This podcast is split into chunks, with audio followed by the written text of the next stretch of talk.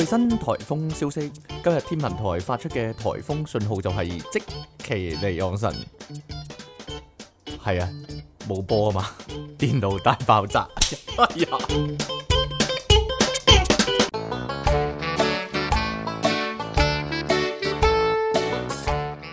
歡迎翻嚟新一集嘅電腦大爆炸，繼續有出體傾，同埋苦悶人類嘅救世主即其兩神啦，可以話係咧天文台嘅好朋友啊，係咯，一講咧大家都知啦，啊， 要翻工啦， 冇，系啊，終於係啦，落晒波可以話係。 唔係冇咩，係冇晒波啦，終於係啦，好啦，太好啦， 好啦，咁係唔存在啊，我哋咧今個禮拜咧竟然咧 skip 咗咧嗰個直播啊，可能咧呢個電腦大爆炸咧嘅現場版咧係受到詛咒啊，會唔會啊？會 啊，利昂神。不過正式開始之前呢，呼籲大家繼續支持我哋嘅節目啦。你可以訂翻我哋頻道啦，喺下低留言同讚好啦，同埋盡量將我哋嘅節目呢 share 出去啊。掟翻掟，係啦，冇錯，掟，我可以將五六個字夾埋一個音咧，大家都聽得明啊。 啊，你亦都可以咧加翻我哋 P 床啦，成為我哋個會員啦，咁就可以收聽到呢我哋嗰啲咩幕後花絮嗰啲啊，係冇嘅係，冇 㗎係冇嘅，係咯。NG 鏡頭啊，幕後花絮嗰啲係咯，做咩啊係冇？嘅或者剪輯片段嗰啲係啦。係剪輯咗俾你聽嘅片段，系啦，咁 啊，你揾你乜嘢？你喺後邊揾唔好理我啦，係你亦都可以咧，點樣啊？ 喺下低揾條 link 啦，就可以隨時隨地咧支持本地搞笑創作啊，可以話係係啊，係啊，好需要你啊，冇錯啦。雖然咧未必真係如你嘅預期啦，係咯，唔係好 唔係好好笑咁樣咯， 但係咧都要支持，知唔知啊？ 吓點樣啊？花花咗四點五億嘅腦細胞嚟到去搞笑啊，即奇。係但啊，係係，啦，一樣啊！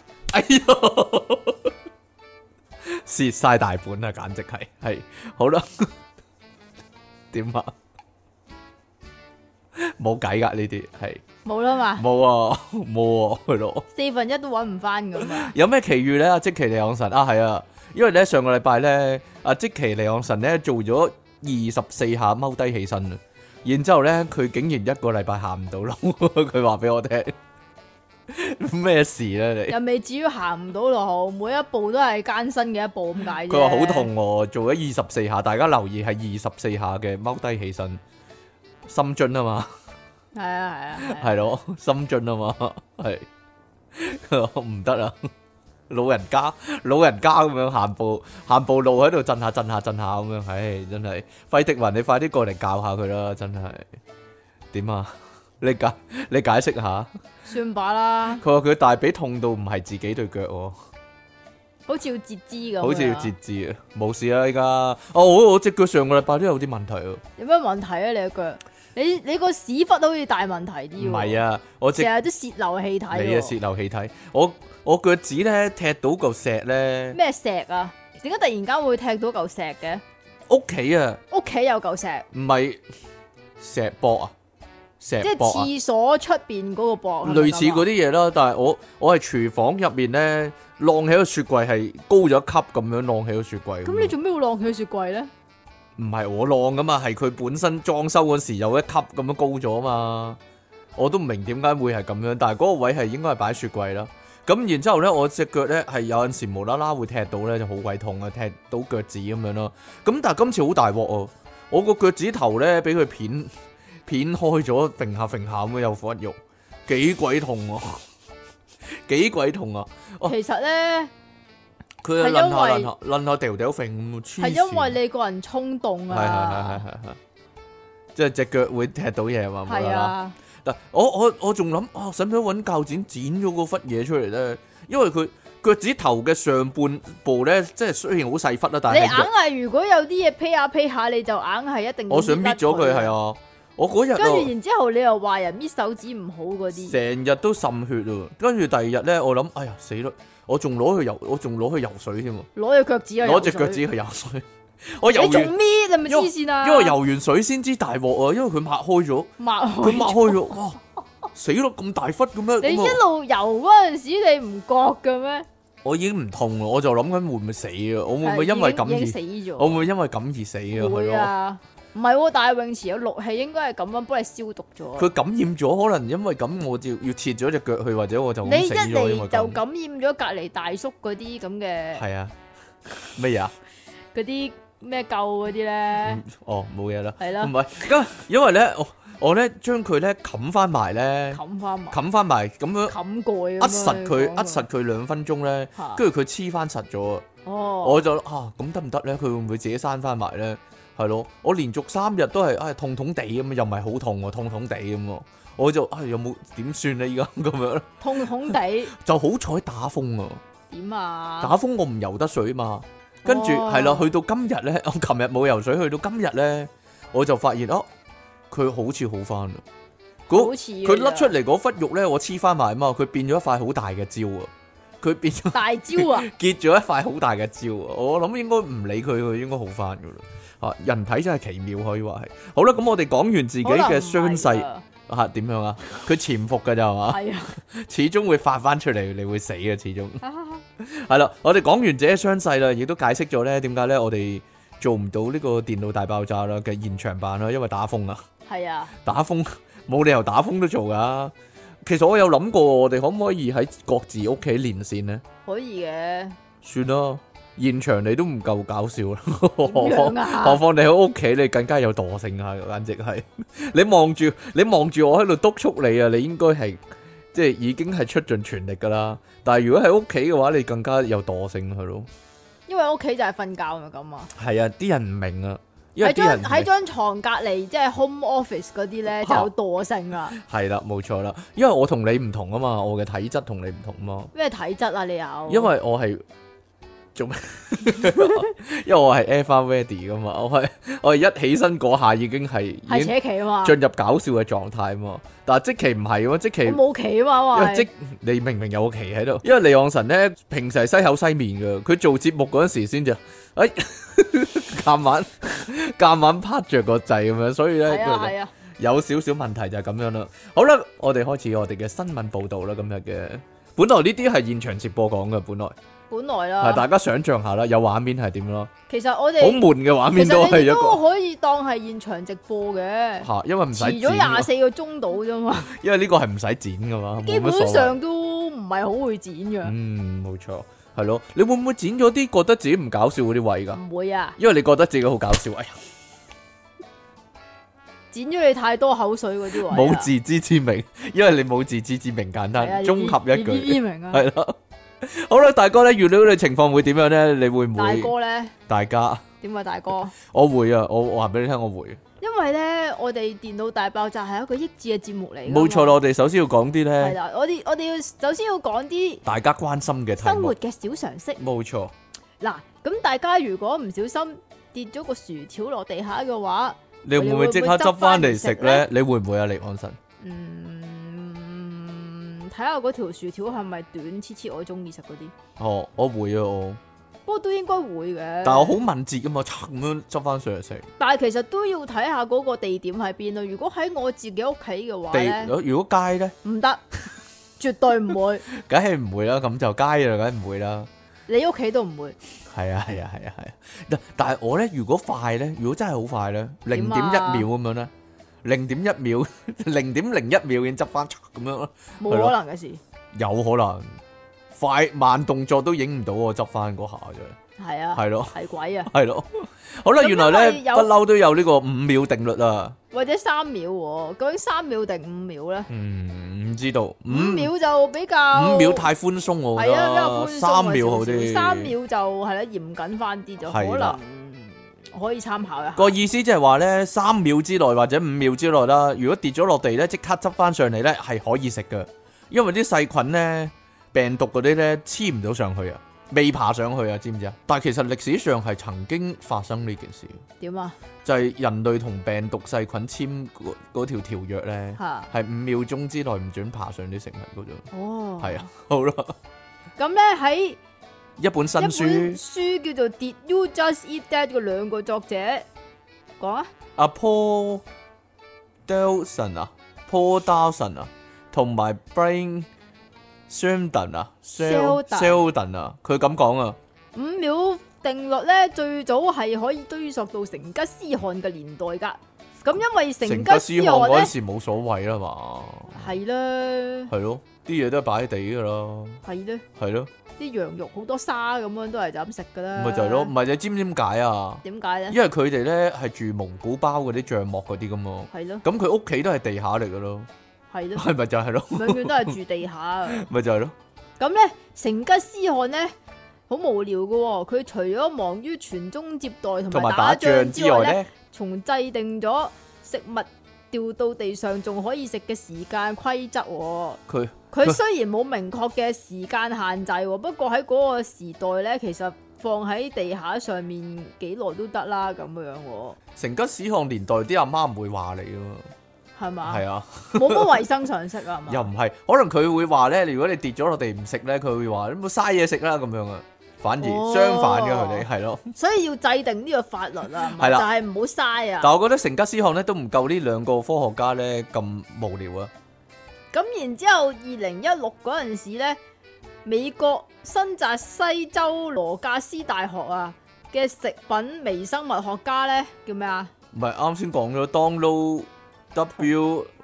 Silver 唔同噶，係喎 Silver Silver 嘥咗兩年時間研究喎，主題就係五秒定律。五秒定律啊律係咪真嘅咧？ 發現如果食物如果係掉咗落地下之後咧，係無論幾快都好啊，你頭先講嘅零點一秒都好啊，係唔得嘅，因為都係會沾上細菌㗎。點解佢要研究埋啲花兩年時間研究啲理所當然嘅嘢咧？佢係咪有病？ 要 proof 噶嘛？係咪有你問題啊科學咧精神就係要 proof 啊嘛，無論 你花幾多時間啊都好，你都係做呢樣嘢噶。嗯，如果個地板然之後啱就係啱拖其實完地咧，揾滴露消毒完咧，如果地板啱啱唔得啊！咁報告咧仲刊登咗喺呢個美國微生物學會嘅期刊網站《應用與環境生物學》喎，英文啦， applied？Uh, and environmental microbiology 做咩啫？你你讀多次呢、個 envi environmental bi microbiology 咪啱咯係，啊，我全部都啱噶，硬係怪怪的咁樣。你又怪怪的啊！你知唔知啊點？啊？我同即其利昂神一樣噶，全乜嘢都啱噶，係啊， 永不犯錯噶，係咯，得啦嘛 同阿即其一樣，得啦嘛。係啊，而台灣嘅衞生福利部亦都喺 Facebook 嗰度咧講過咧，食物如果掉到落地上面咧，就會有細菌淹住噶啦。最好嘅分析食物方法咧，就係唔好跌啦，唔該，哦，好就係啦。咁啦。如果跌落台面咧，講真跌落台面都係一個面喎。吓食唔食得？如果跌落台面，你執唔執翻嚟食？啊如果跌咗落窗台咧，你個窗台咁污糟梗係唔得啦。點解喂，個喎？問題就係、其實你話地板度有菌啊嘛，咁其係啊實周圍都有菌噶啦，咁其實你個手指都有菌噶啦，甚至你隻碟都有菌噶，係咧，你隻碟點解一定冇菌呢？又你用咩消毒咁勁呢？一定冇菌呢？係咧。係呢？咁其實碟都有菌噶， 你擺喺碟度都唔食得噶。咁如所以果你有菌就唔咁食所得，以食物咧係唔食得係嘅。唔食得㗎。其實係啊係唔食得嘅，乜嘢都唔食得嘅。其實空氣都有菌噶，嘿，嘿，你真係。好啦， 第二個新聞開始唔正經未啊？哦，係啊，研究發現咧，原來即其利昂神咧係比哎較呀容易一腳踏兩船噶。佢咁講喎，係咯。 好啦，佢話研究發現，係大家估下，喂，各位聽眾，大家估下而家，我哋俾兩個選擇你啊，係啦，邊一邊一種女性係比較容易一腳踏兩船咧？你頭先已經講咗啦，係啦，細波定係大波呢？大家印象中係咪大波妹係會比較花心啲呢？定係細波妹會比較花心啲呢？係大波妹係咪比較容易可以做到呢件事咧？又未必嘅點解啊？吓，咁揾一個波搭呢個，另外一個波搭嗰個嘛。 係啊係啊係啊係啊。八字波咁樣分開㗎嘛但係一一陣有個新聞呢，可能呢集合兩種優點於一啊身。。哎呀，你咁陣間先講啦 你唔可以劇透係嘛？好啦，咁啊呢個呢，根據外媒報道啊，呢個已婚約會網站，我諗呢個已婚約會網站本身心地都唔係咁好喎。點解咧？已婚約會網站喎。係喎。即係專係俾人搞外遇啊？咁已婚嚟講已經好悶噶啦嘛。係？咩？唔係，已婚都可以好多姿多彩嘅。係啦，咁呢個研究人員咧發現啊，有一千個出軌嘅女性用戶之中咧，佢係咪全部女性用戶都係出軌嘅咧？只有三十一 percent 嘅女性咧，因為已婚咪陽就係咯。有三十一 percent 嘅女人咧係 D 級至到 G 級嘅，另外咧六十九 percent 咧就係 AA 級至到 C 級之間嘅女性，所以咧細波嗰啲咧係容易出軌多啲喎。但係佢列佢 C 級佢都列入細波喎，如果同點搞 D 字之啊揀，如果同 D 字之比嘅 D 級話都。係細波啊，調查發現咧，擁有 B 級嘅女性咧係出軌女用戶之中咧最多嘅，佔比率咧係高達三十五 percent 嘅。至於咧 F 級以上咧，就係、出軌比例最低嘅，因為咧好簡單啊，佢行行唔唔喐喐啊 啊，佢行路嗰時咧已經好辛苦啊，費事行咁遠咧去搞埋啲咁嘅嘢啦，同埋因為搞嗰陣時上下蠕動得太犀利係咪啦，啊好辛苦，蹬下蹬下咁樣攰㗎。。對做於完之後會酸痛噶，唔要知道按摩一番噶。對於呢個調查呢，網站發言人亦都坦言啊，係啊，結果咧令點人。啊？大開眼界，佢話佢話咧波細嘅女人咧，比起波大嘅女性咧係更加容易出軌嘅。不過咧波大波細咧同出軌嘅機率咧唔係一定嘅，唔係一定成正比嘅。呢個調查咧只係俾民眾參考一下啫。好多民眾咧一睇聽完之後咧即刻望下自己條女，嗯，啊，你你同人有路係啦，就係、咁樣啦。 即係等同劉德華當然當年咧指住吳彥祖咁講啊，你係針做咩啊？ 哦得啦嘛，得啦，好啦，你扮劉德華把聲講一次 啊，唔唔該，使啦，唔該。講啊，你講啦，你去針咁樣嘅咩？咁嘅咩？點解係咁啊？要再流華啲啊！你唔講係啊要老一啲，你係針。啊唔啊，得得，得地，唔得 咩？呢段波大波細嘅影響使唔使講啊？啊，講少少講啦。啦。好啦，咁啊，呢個乳房發育大部分呢，其實係受先天影響嘅，即係話遺傳因素噶。嗱，依家教育緊大家，冇錯呢個係千祈唔好歧視一啲大波嘅女人，或者歧視一啲細波嘅女人，嗯，因冇為錯，波咧就真係波，係無論係大定係啊細哎無都論大係定細都係波，你都係要揸噶，波，冇錯啦，都係需要人哋嘅悉心呵護噶。係啦。好啦，佢話呢，乳房本身呢係由纖維同埋脂肪組織所形成嘅，纖佢嘅功能呢本。 維係纖維啊嘛。佢嘅功能咧，本來咧就係用嚟哺育下一代嘅。有鬼唔知咩？而青春發育期嘅時候咧，難免因為個體差異啦，有人快有人慢啦。但係發育得較遲咧，唔代表以後咧乳房嘅發育咧會較差嘅。咁我咁我好望下，遲喎，我望下即其利昂神，佢係發育遲，但係乳房嘅發育亦都較差嘅。發育得較 哎呀，發育得較早咧，亦都唔代表咧將來咧一定會有傲人嘅身材㗎。一般嚟講咧，女性雙乳嘅發育同埋比例咧，絕大部分啊就係受先天影響嘅。望下自己阿即係媽，阿媽啦，望下自己老母，嗯，望下老豆都得啊老豆嘅，有啲老豆都有波㗎，係咧，係咯。而後天大 過阿媽添喎，而後天環境嘅努力咧，例如營養嘅攝取咧，可以起到某個程度嘅改善噶。如果咧借助外力變大嘅乳房咧，恐怕會有潛藏嘅危險啊！所以即期你小心啊，唔好啊，唔好睇唔開啊！呢個咧健康組織指出啊，有啲人咧會借助女性荷爾蒙嘅方式嚟嚟刺激對波嘅發育噶即，係點啊？拍針拍啲女性荷爾蒙，跟住對波就呼咁樣變大咁你咗，本身個人已經有女性荷爾蒙㗎啦，係啊，要再多啲啦，咁咪變得好女人，因為呢種方式咧，可能會導致乳癌啦、子宮內膜不正常出血等嚴重病變嘅，亦都有人咧會用隆胸手術嚟到整大對波，揾呢個借揾期係啦。但係咧，全乜身嘢啊？ 全身麻醉係有危險噶，同埋咧植入物嘅穩定度啦、身體對植入物質嘅排斥等等咧，都係潛藏嘅危險噶。更加有將近五 percent 至到十五 percent 左右嘅機率咧，會發生呢、個誒、呃、纖維膜誒、呃、纖維囊膜收縮同埋硬化嘅情況。大部分人咧乳房大細都係標準範圍內嘅呢個。大部分啊，係啊，婦女健康組織咁講啊，對於現代女性嚟講呢，有關乳房嘅議題呢，越嚟越重要啦，已經唔單止呢係用嚟餵奶嘅器官啊，除咗仲呢有咧餵奶啦，可以觀賞用係係咪？嘛，同埋把玩噶攞嚟， 同埋乳癌防治之外呢，今日嘅女性呢，以對自己對波嘅重視啊，幾乎已經呢超乎所有其他嘅身體器官啊。眼耳口鼻嗰啲唔重要係啊，嘅。唔搞系嘅啦咯，已經對波最重要啊！一般女性乳房嘅大細咧，都唔會好似廣告啊或者嗰啲明星嘅咧咁突出喎，而且咧東方女性嘅乳房咧，亦都普遍比西方女性咧係細得多嘅，咁我唔會好易出軌啦。如果係咁，可能係咯。大部分人嘅尺寸其實可以話咧都係標準範圍裡面啦，你講晒啦，千祈唔好因為旁人嘅喜好啊，而對自己嘅審美觀同埋價值觀咧產生質疑啊，咁樣啊。逢人嘅喜好其實咧最可愛嘅波係邊對邊人邊個人對波咧？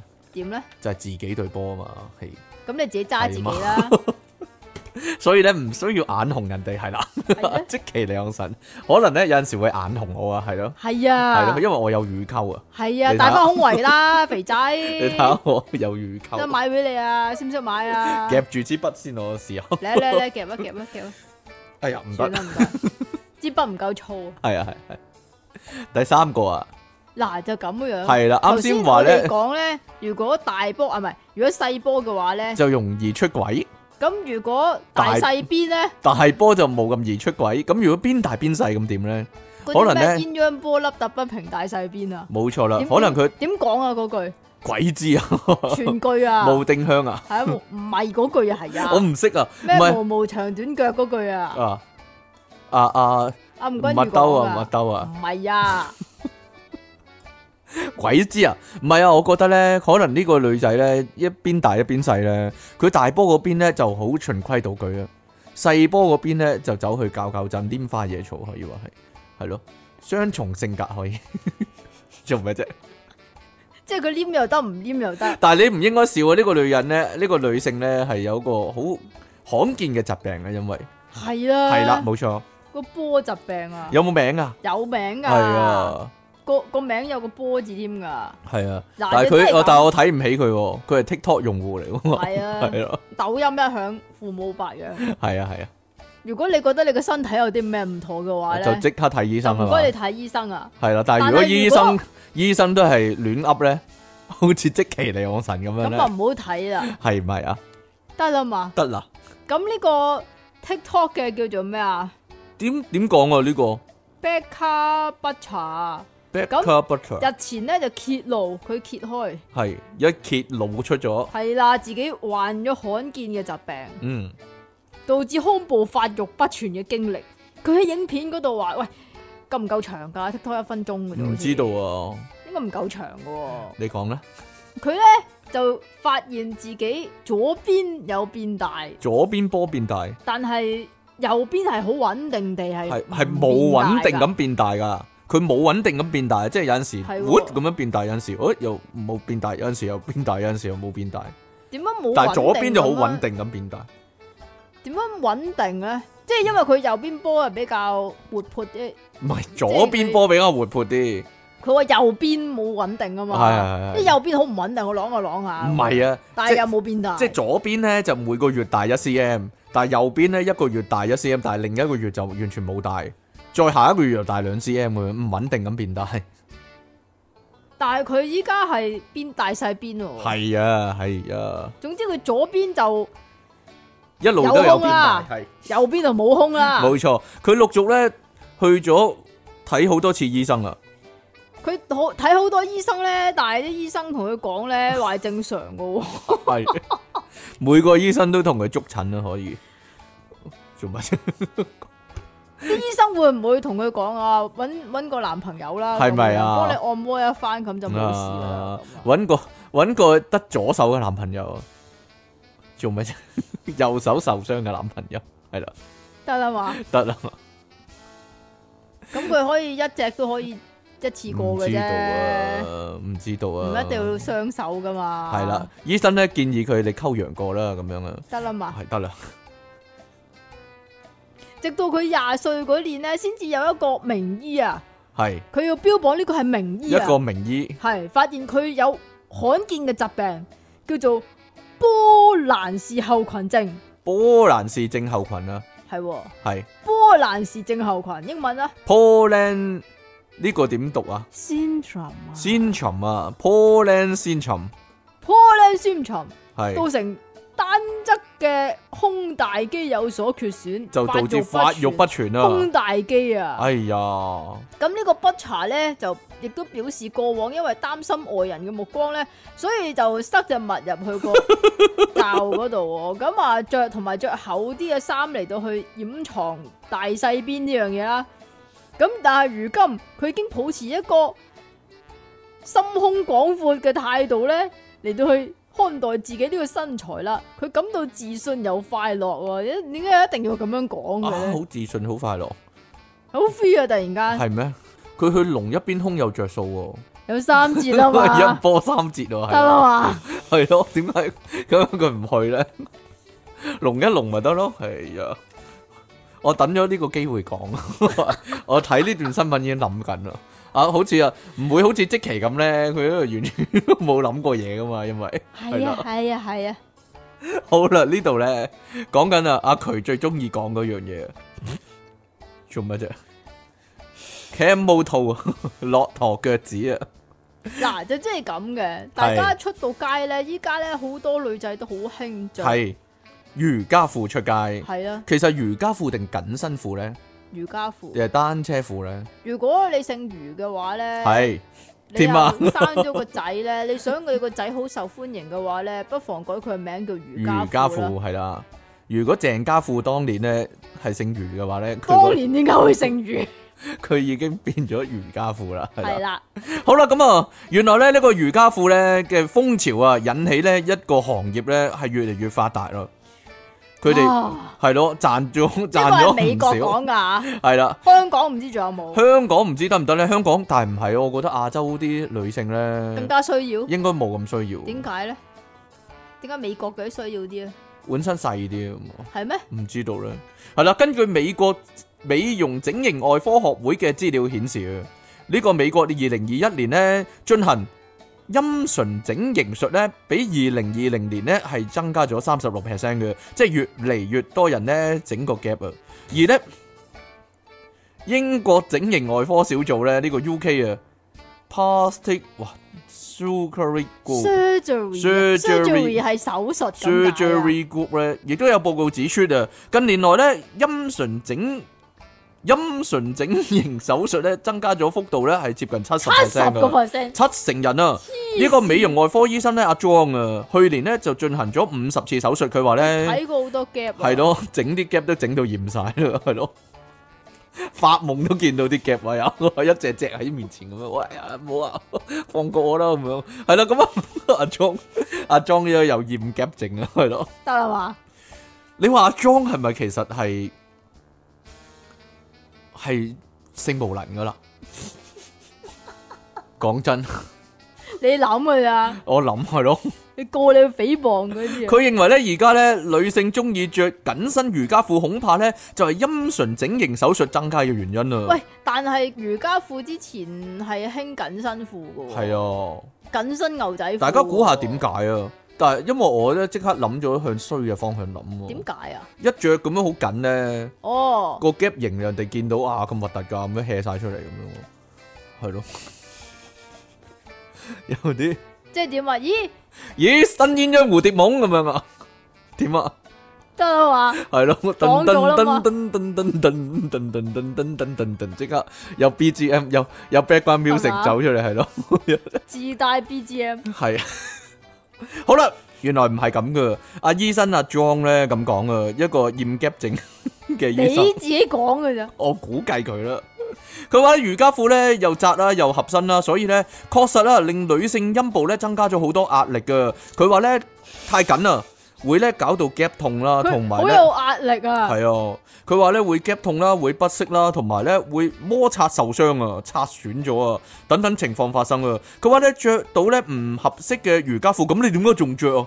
係咧，有人多有大啊嘛，係咯。咁應該整個囉。但係佢着窄嘅褲，相反嚟講咧，亦都會令人咧對於陰唇或者陰唇整形手術嘅關注度增加嘅。佢亦都發現啦，多數咧嚟到諮詢陰唇整形手術嘅女性咧，多數唔係因為美觀原因而嚟嘅。佢 話唔係因為美觀原因喎，我即係你錯咗啦，錯，哎呀，我我認錯啦。咁係咩原因咧？佢話因為咧係想緩解着住瑜伽褲緩解壓力啊！嘅時候嘅疼痛同不適感噶，哦即係話咧幫我整晒佢啊，醫生，我着瑜伽褲好有嗰時好咧，有壓力啊！係我着瑜伽褲嗰時係咯，壓迫親個 gap 啊，咁樣幫我整細啊啲。吓，唔知啦。佢亦都坦言啊，佢咧話咧追咁你使唔使整細啲啊？你成日話自己大，我我着大馬褲啊嘛。佢話 追隨時尚潮流咧，雖然好啊，但係應該咧係冇焦慮嘅情況下再去跟上潮流噶。佢話各位女性就要注意啦，知唔知？好啦，咁啊點啊？ 整細佢，嗯吓。你諗啊？我諗緊， 我諗緊，我可唔可以出個產品咧？係佢佢咁樣箍住，然之後久而久之就細翻啦。因為咧，哦我哋行 d i s o 咧，有陣時咧會見到咧，佢有個嘢咧夾住個嘴啦，係啊，同埋夾住個鼻咧。咁佢話咧夾夾高個鼻，夾得，多咧，個鼻就鼻梁就高咗，同埋個嘴會細咗，唔係唔係個嘴會細咗啊，個啊個嘴會笑咗啊，係個笑咗，係啦。所以咧，我覺得咧，亦都可以出個產品咧，係整下係咯，整下 整翻。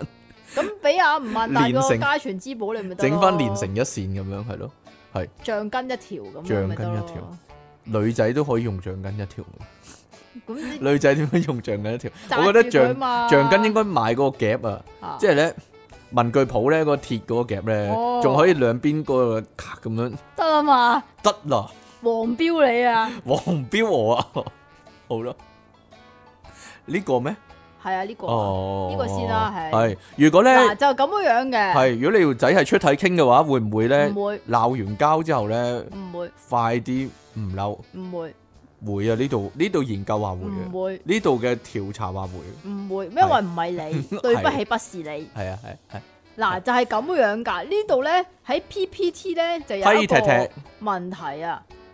呢個叫 Woman Talk 嘅版啊，烏問托啊，大家可以上去睇下。嗱就咁樣嘅問題，佢話男朋友可愛是你嘅天才，如果你哋嗌交嘅話，和好嘅速度會唔會加快呢？係啦，會唔會影響和好嘅速度咧？即係話，如果本身你男朋友係好靚仔、好靚仔、好靚仔，你好中意佢嘅話，係咁有一日你哋嗌交喎，咁你會唔會主動去求和呢？我從來未試過有啲女主動求和，已經可以知道你個樣係咪啊？啊，係 咪啊？，算把啦但係我都冇主動求和，但係最尾都冇事， 嗯，唔通得常啦，算啦。通常都冇事，即係證明你唔得咯。係咪啊？如果你女朋友係凌賴瑤嘅話，唔會同佢鬧交咯，直頭我咁噶係 啊，直頭唔會同佢鬧交，千依百順簡直，係係嘛啊？咁可能你只係一個兵喎，嗯，冇所謂咯。仲要係冇福利嘅兵，我諗好有福有好多福利啊，冇噶啦，算啦。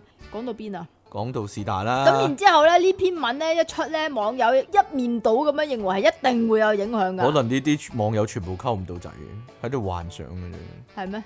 做咩啫？因為咧佢話，如果外表係天才嘅情況之下咧，其實通常係會好難嬲噶喎，嗯，直頭直頭唔直會嬲頭所咯，以係唔直頭唔直會嬲噶頭。唔嬲，又或者會老保佢好難過，然之後個心就會軟下來啦。係係係點解我會睇得上心太軟嘅？係，心太軟，蛋糕係嘛？唔係即有係言即係你諗你諗點下咧黎明咧，即刻好唔開心嘅，好憂鬱咁嘅樣嘅，係啦，咁你就哎呀，唔係即刻唔嬲，即係咁啊係！你哋如果嗌交嘅話，咁如果你同 Leon 嗌交嘅話，咁佢又好嬲啦，你又好嬲啦，咁係大家都爆晒粗啦。咁如果佢講我咩你老母啊咁樣，跟住你會心諗唔好啦，你咪益咗我老母。係啊係 啊係啊，啊！以前人在邊緣，黎明最粗俗嗰句係咩啊？孟加拉係啊，孟加拉，你個孟加拉啊，咁樣你就諗一鬧交咁樣，黎明就會咁講啊嘛。係啦。你個孟你個加孟加拉啊啊，係咯，依家係咪你個柬埔寨啊？唔已知經道， 因住死啊你！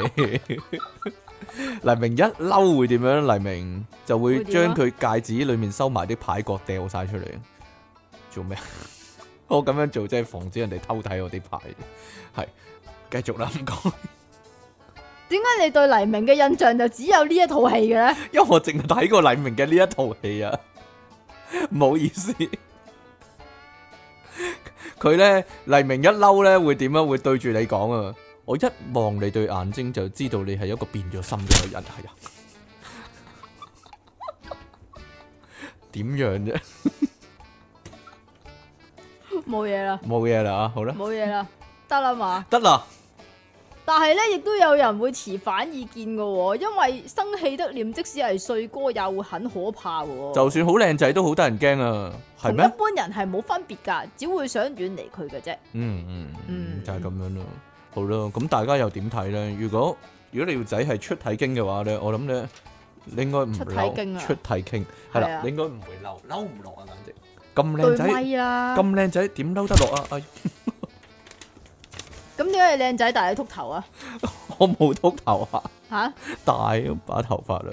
唔係喎，我哋上次咧咪話咧啲頭髮嗰啲毛孔咧會聞呢個檀香味咧就會好高興嘅，啊然之後就生到啲頭髮嘅。係點啊我一咧？講咧有個聽眾咧佢話啊佢識整洗頭水咧，佢佢係就啦即刻整啲檀檀香香味味嘅嘅洗頭頭水水俾我你啊。試啊，係啊，係啊，非常感謝呢位聽眾。係啦，咁我我依家用咗一兩個禮拜，咁咪好多頭髮啦，唔係咯，係咯，嘘嘘聲咁生出嚟。我有陣時咧即係。係啊，嘘嘘聲咁生長，靜落嚟嘅時候咧，都會聽到啲頭髮生出嚟嘅聲音，係嘛？嘘係咩聲㗎？嘘嘘聲咯，啊嘘咁啊咁啊係啦，冇錯。好啦，究竟咧前 boyfriend 嘅禮物咧，你會唔會掉走咧？或者前女友嘅禮物啦，係咯，會唔會掉呢？個要要問你啊！我諗男仔嚟講，誒、未必會抌噶，你啲前女友送過啲咩俾你？你有冇抌嘅咧？冇乜人送嘢俾我咧，點解啊？定係我抌咗咧？即係你會抌噶啦，唔知咧，係咪人哋逼你抌噶？嗯，又唔關事啩，唔知咯。哦，咩原因咧？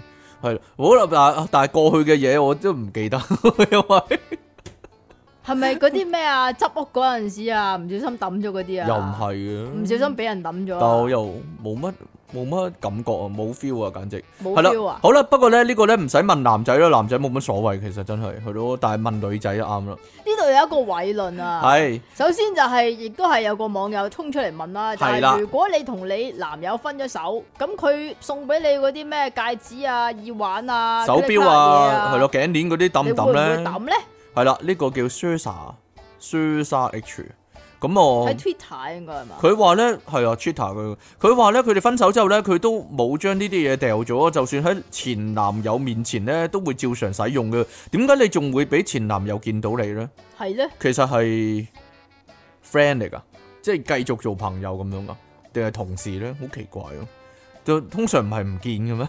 係咧，有次咧，佢咧同朋友傾偈嘅時候咧，就咁啱傾到啊，喂，你個 X 咧，如果送嗰啲嘢咧，係咪應該掉嘅話題啊？因為咁咧，就詢問個朋友咧，唔掉咗前男友嘅禮物咧，會唔會令我人覺得反佢感？係唔係打多咗個前字啊？喺男友面前啊，哦，唔知咧，喺喺男朋友面前都繼續用前男友嗰啲嘢啊，哦，唔知道喎，喺前男友面前喎，但係佢又講。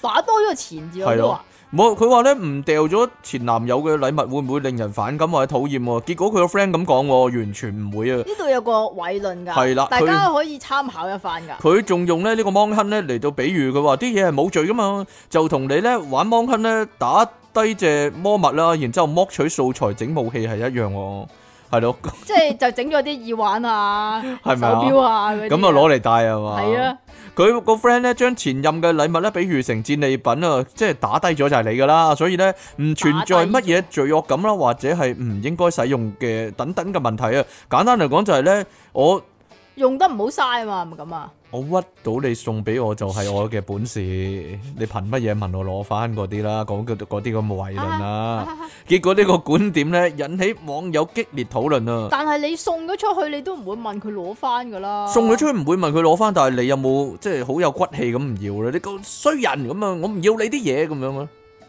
嗱，啲嘢係冇罪嘅， 睇下嗰樣嘢係咩嚟啦。係咩？即係唔知咧，咁啊嬲起上嚟會抌晒佢啲嘢，整爛晒佢啲嘢，咁啊費事見到又諗起你咁樣啊嘛？如果送咗有冇咁嗰啲諗咧？唔咩名牌錶啊嗰啲咁啊賣翻出去啦。知，道啊！我都係唔要你啲嘢，不過成部電腦抌爛佢，佢，砰咁就打爆佢咁樣。送電腦嘅咩？咁毒嘅你，聽講你之前嗰部電腦係你個仔送俾你，係咩？佢幫你砌，唔係等於送俾你咩？係咩？啊係咩？啊，係好啦， 有乜咁出奇咧？好毒啊，冇嘢啦。系啦，系好啦，有啲人咧就話誒，佢、會產生罪惡感噶。尤其咧，如果有人問呢啲嘢喺邊度買嘅時候咧，佢話唔夠膽講係前男友送我。當然啦，係冇咯，啊，喺邊度買啫嘛？你喺嗰間店買，咪講喺嗰間店買咯，喺 Uniqlo 買嘅，咁得唔得？哦。不過咧，有人咧話咧，佢誒、呃可能咧新溝嗰條仔咧會好介意前男友送嘅嘢喎，所以就會被逼掉咗喎。係咯，其實你有覺得陣時咧，你嘛？咁如果行行行下街咁樣樣買一件衫俾你，咁都係禮物噶嘛？係啊係啊咁係啊又要掉咗佢啊？乜都掉晒咯。鬼記得咩？哦，如果咧係咁嘅話咧，阿即其兩神咧冇乜嘢剩噶啦。點啊？佢咧呢幾年咧冇乜點使過錢咧，全部都人哋送嘅啲嘢。你差唔多差唔多成屋全屋嘅嘢掉晒咁滯噶啦。我邊諗度係啫？你自己真金白銀買嗰啲咧係一兩成嘅啫，係咯，一千樣嘢可能得幾十個係你自己買嘅啫，全部嘢都係人哋買俾你嘅，唔係咯，唔係你個頭唔啊！係咯，係除非有消費券啦，消費券自己買咯。如果有咁。咁就俾翻消費券㗎嘛。俾翻佢啊，啊系咯，俾翻陳茂波咁樣啊。啊好啦，呢度咧，各位覺得咁做啱唔啱好講啊咧？其實我都想喺你度貼噶，係嘛？係啊，我要自己貼啊，係嘛？係啊，每個月我都揦嘢噶。哎呀， 每個月都有事出，每個月都出事噶呢條友仔，係嗱，喺即度係咁，無啦啦發爛渣嗰啫。女人咧就有月事啊嘛。女人越是期待越是美麗，係唔係呢個月事啊。係咁咧呢度係邊度啊？呢度係咖啡店，唔係佢冇講喺邊啊，啊啊啊佢就係講係太陽報報道啊，誒㗎，姑且當係美國啦，係。係咪㗎？是但。哎咯，哟，就總之咧，其實咧女人有 M 到咧，要翻工已經好系慘㗎系啦。系系，跟住如果仲要俾人逼巴嘅話咧，我淨係想講 M 度唔係大晒嘅，M 度 M 度唔係大晒噶嘛，你 M 度咁咁威嘅話，你係咯，點樣啊？好似我 M 度咁啊！我而家 就係啊，你係個你 M 狀到態。啊？阿離岸神就係咧，佢永遠咧喺屋企嘅時候咧，佢就話好係一個超級勤力嘅員工啊！我一定要碌嘢啊咁樣，佢打風都係咁樣噶喎。哎呀， 照出嚟啦！呢種風平浪靜咁樣喎，係咯。但係出到嚟咧，佢塌咗喺度，唉，好攰啊！啊，攰死我啦，黐線噶咁樣。 我話做嘢，哎呀，你俾我攤透下先啦，攰死我咩咁樣？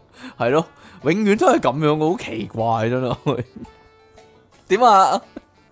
繼續啦，我好似做完運動啊，係啊，係啊，係啊係啊去到邊啊？係啊，呢個就係一個咖啡店嘅經理啊，叫做 Anthony， Anthony。咁佢最近呢，喺一個 broadcast 嘅節目上面表示呢，店裏邊嘅女同事喺經期期間呢，情緒總是很敏感緊張，容易同其他員工發生衝突。經過約談之後呢，女同事表示好似淨係得佢呢個女同事咁唔係啊，好多女同事啊，女同事咧就表示自己係因為生理期唔舒服，所以先至會有情緒敏感同其他人發生摩擦嘅啫。咁呢個經理啊 Anthony 就話：人呢，有時好難知道身邊嘅人係咪經歷緊一啲唔舒服時間噶嘛，係咪先？咁所以為咗避免摩擦呢，佢諗一個方法，就係啊讓女性員工喺經期嘅時候貼上紅色貼紙，貼喺額頭度 最好，係咯，貼喺邊呢？貼喺額頭度， 唔係貼喺下邊咩？貼喺下邊啊，即係好似有個圍裙咁樣樣啊，係啊然之後呢呢一度全部係紅色嘅貼係紙咁 樣，係係你明唔明啊？係係係咁咁，不如叫佢着紅色裙啦，我都得喎，係咯，唔知道但係唔哦得啊㗎。你如果就咁叫人着裙嘅話，即係唔係女人就一定要着裙㗎嘛咁着紅色褲啦，冇所謂誒嘅，都得嘅，係，咯。總之係紅色啦，同係埋如果漏咗都可以掩飾啊嘛，係嘛有雙重好處可以話。得啦嘛。係咁但係此紅色不同彼紅色的話咧，唔知道咧，我我鬼知你咩？你唔好講啲咁深入啦， 講啲咁專業嘅嘢。佢話咧呢個方法，呢、個咧 Anthony 就以為呢個方法係好方法啦，係啦，就要區分你幾時 M 啊嘛，係即係你見到個紅色貼紙咧，就知道你 M 咁啊嘛。係係係，咁我建議咧可以再改良嘅，點咧？即係如果咧量多咧頭嗰兩日咧，哦咁啊貼多深幾紅張深紅色，深紅如嘅果咩？然之後咧慢慢啲紅色係淡啲， 哦，係咯，去就到水變咗尾粉。紅色。去到水尾係啦，少少紅色係啦，定還是如果佢即係量多幾日咧，嗰條貼紙長啲啊，長啲啊，卅 cm 唔知咁啊，道四廿 cm 咁係樣啊啊，係啊，啲温度計咁樣嘛，係啊，係咯，有一日突然間冇喎，但係的第二 日咧又突然間多翻咁樣喎，係咯，好啦， 哇好鬼馬噶嘛，有陣時，有陣時啲姨媽好鬼鬼馬噶嘛，係咯， 唔知點解休息一天噶喎， 突然間，然之後隔一你日講又得好似你有大家咁啊，響咩出翻嚟，啊，好奇怪。得啦得嘛，啦得啦得啦。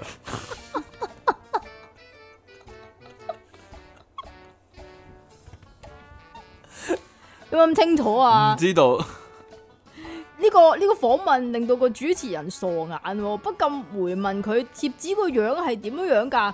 咁啊，安東尼咧就話一個滴血貼咁紙樣樣咧咯，唔捐 血係啊，捐血咁樣一滴血咁樣咯，佢話個貼紙嘅樣式只係一個小笑面喎，即係哈哈笑啊！點但係點有紅色哈哈笑嘅咩？佢自己整咯，哎呀，訂做一張有幾難啫？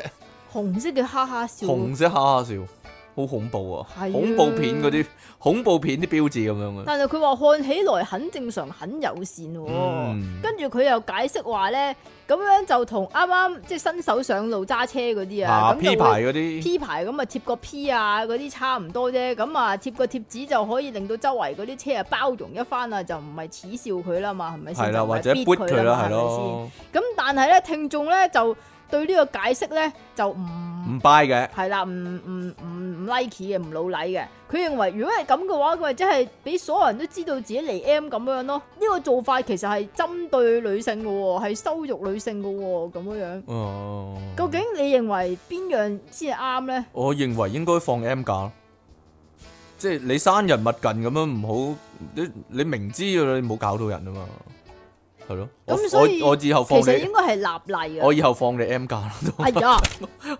好啦，今日咧我哋咧講到呢度啦，希望咧我哋嘅資訊對各位咧係有幫助啊，先至奇啦，真係。好啦，有有我我我覺得啊係哦點咧咁樣啊，如果咧啲女咧佢咧貼咗個姨媽貼紙咧，然之後啲人咧就會。對佢退避三舍咧，或者避忌下佢咧，或者對佢好啲咧，佢會假冒啊！ 一個月嚟三次 M 可能， 即係貼貼今日又貼，聽日又貼，心情唔好又貼咁樣係咯，咁每日都貼啦，每日都貼係咯，廿四小時都貼住佢啦，咪就係咯。血流不止有啲咁啦。有啲女係咯，好好中意佔呢啲小便宜咁， 好啦。點會掩飾啫？其實好簡單啫，你要分辨一個女性係咪 M 到。點咧？如果佢嗰日着住白色嘅單車褲咧，周圍踩單車啊、玩體操啊、游水啊，佢肯定係 M 到。仲要多謝家姐㗎仲嘛，要多謝家姐一定係 M 係咯到啦，又或者佢拎住支藍色嘅藥透水，明液體係啦，藍色藥水咁啊樣，倒下倒下咁樣。係咯，周圍滴咁樣， 佢肯定係 M 到呢個人。係啦，呢個咧係我由細到大咧睇 M，又或者 M 巾嘅廣告又又或者學着返嚟住條白色嘅褲咧，瞓喺張床嗰度點下點下，係點啊咁點下碌嚟點碌去落去碌嚟碌去，跟住睇下個床單咁樣，係啊啦，係啦，哦， 肯定係 M 到。如果有呢啲跡象，如果你身邊嘅女性係咁做嘅話，肯定佢 M 到。但係笑口細細嘅喎，我睇廣告嗰啲人係 M 到，係啦。係咧彈下彈下咁樣，跳下跳下咁樣，笑口細細咁樣嘅喎。你啲廣告咧不盡不實啊你！M 度嗯係咩點會笑口噬噬 啊？點知啫？點知啫？即係嗰幾日都可以即係輕鬆愉快咁樣嘛，係 好好曖昧嘅啲廣告嗰 幾係啊，日，嗰幾日嗰幾日咩叫嗰幾日咧？ 係咯，好啦。大家唔好理呢樣嘢啦，如果唔係咧，大家今晚發夢咧都會不停都係陰唇啊、M 啊 呢啲咁啊、波啊、係啊，女性特輯聽今日。聽完咗忘記佢，系啦，我哋今日咧呢個女性特輯咧，係啦，就去到呢度啦。好彩我個拍檔係女性嘅，如果唔係咧，完全係性騷擾啊呢一集。嗱，係女人講啊呢個呢啲嘢，以上嘅內容咧係有一半係女性發表嘅，所以咧唔關我事，係嘛？係啦，但係都免會你你都會俾人免責告條歧款視女性嗰啲我啊。冇歧視女性你，好尊重啊我嘛，好尊重，係咯，點啊？ 非常嘅，非常之咁尊重女性，係咯，高矮肥瘦我都尊重。好啦，系鬼啊，去到呢個位啦，我哋大下细嗰啲啊，下次翻嚟喺度諗翻個好嘅題目啦。如果唔係咧，再講新聞都可以噶。唔可以啦。點解啊？ 冇啦，光堂啦，啲女人嗰啲嘢俾你講晒我啦，諗唔到有咩題目真係，算啦，算啦。下個禮拜我哋可能講路人痴呆啊，真係講下自己嘅情況。我哋下次翻嚟咧，你好正經咁樣講啊，不如好正經咁講。其實我每一集節目都好正經咁講噶，係咯。呢把聲，呢把聲幾咁之正經。啊拜。拜。 好啦，咁我哋下次見啦，拜拜。好啦，歡迎翻嚟《電腦大爆炸》，繼續有出體傾同埋苦悶人類嘅救世主即其兩神啊！我發覺咧，原來咧開始個節目咧都可以嚟得咁 hea 啊，係啦。你先做到嘅， 今日咧嘅題目就係呢咁 hea 啊嘛。不過正式開始之前咧，呼籲大家繼續支持我哋嘅節目啦。你可以訂閱翻我哋嘅頻道啦，喺下低留言同讚好啦，同埋盡量將我哋嘅節目咧 share 出去啊。你亦都可以咧加翻我哋嘅 P 床啦，成為我哋嘅 P 床嘅會員啦。我哋 P 床咧兩週年啦，過咗十月啦，係咯，兩週年啦。我哋咧已經積聚咗咧。差唔多二百集嘅節目喺 P 床嗰度等緊大家聽。你參加咗 P 床嘅話呢，你就會係咯留低一番心意，而唔係負擔。而唔係負擔係啦。 你亦都可以呢， 喺下低揾條 link 呢，就可以隨時贊助下我哋，支持下我哋啦。等我留哋低呢一份心意俾我哋。係啦繼續可以做落去，做落去係啦，冇錯。好啦，咁啊。而唔係負擔。而唔係負擔，冇錯，係咯。好啦，我哋第三百二十集啦，終於呢個舐咁 hea 啊！點解咧？大家問，咦？點解你哋個集數進展得咁慢咧？冇辦法啊，係咯，呢個因為太陽黑子嘅問題，係係咩？係啊，太陽風暴啊，係啊嗰啲咩地球磁極倒轉啊，嗰啲同埋五 G 影響即期嘅頭腦啊，係咯，佢話開住五 G 瞓會頭痛喎，係啦，所以咧就搞到咁樣啦，點樣啊？得啦，系啊，佢係嗰只低能仔嚟噶，係咯，係有陰謀，因為唔知呢啲係咯。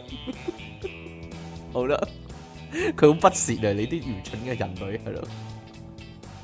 好啦，咁啊咩叫你咁 hea 咧？點啊，即奇？哇我唔得，我發覺咧，我哋個節目咧，永遠係會自我實現嘅。如果咧錄錄下節目咧， 即奇兩神見到牆壁上面咧 近天花板嘅位置有曱甴嘅話，會點咧？就係你咁 hea 啦，係咯。你就你個味啦， 啱先我哋花咗幾分鐘時間咧去去對付嗰只曱甴，係啦。不過有曱甴都實係你咁 hea 嘅嗬，係咯。 點會唔你咁氣黐線？基於咧我哋講啲乜咧就會實現翻喺自己身上咧，我哋緊啲回力標啊，冇錯緊急咧設定咗下一集嘅題目咧就係無啦啦執到一億啦，係啦咁。 希望講講下嘅時候突然間發生呢唔件係事唔係啦。你你話無啦啦有一嘢，唔你唔可以執到，你明唔明啊啊？你如果講執到嘅話，你就一定要係要執到啊嘛，你設定埋啊嘛，你明唔明啊？執到都唔奇嘅，都唔奇，係係咯，冥通啊嘛。 係啊係啊實係，有無啊啦啦無啦啦有一億咁樣，無啦啦有咗一億，係無啦啦有咗一億，係咯，就係咁樣 啦。好個啦，肚裏邊就有一億咁樣，係啊 係啊係啊，要錢啊，錢啊！最好美金啦，嗯，又唔使嘅。係咯，咁啊咩叫舐咁 hea 咧？啲細路仔食飯就舐咁 hea 啊。通常啲小朋友食飯食到成手成面都係噶嘛，都黐晒汁嗰啲噶嘛，係咯，食乜都係我喎唔啲會細啊，你知唔知點解路。啊你？食得慢，第一食得慢啊啦，第二我老豆喂我，你幾歲 幾歲啊？喂到你，你老豆舐咁 hea 真係生咗 你，生咗你出嚟就舐咁 hea。你老豆，你因老豆為幾歲因啊？為我食得好慢啊，然之後咧佢會幫我筆埋啊，然之後食啦，跟住跟住都係唔食啊，跟住然之後就喂我咯，係啊，幾歲啊？ 二十歲都係咁啊，去到。係啊係啊，係 幾多歲啊？去到咪喂到幼稚你園嗰陣時咯，幼稚園就好出好正常我好啦。似小學都有唉噶，。算啦不過。不過有啲乜嘢係大人食都你咁 hea 嘅咧？你有啲咩食咯物係大人食咧？唔係我食嘢好瀟灑噶，你食嗰啲尖汁麵啊，嗰啲係咪咩啊黑蒜油拉麵啊，嗰啲咧成件衫都係咖哦喱因為飯啊嗰佢啲。彈上嚟啊嘛，如果喺呢度食咖喱飯嘅話，你全條褲都係啊。係啊，咁啊好多時我都喺呢度食咖喱飯嘅，係咯，食蟹咪你咁 hea 咯，哇！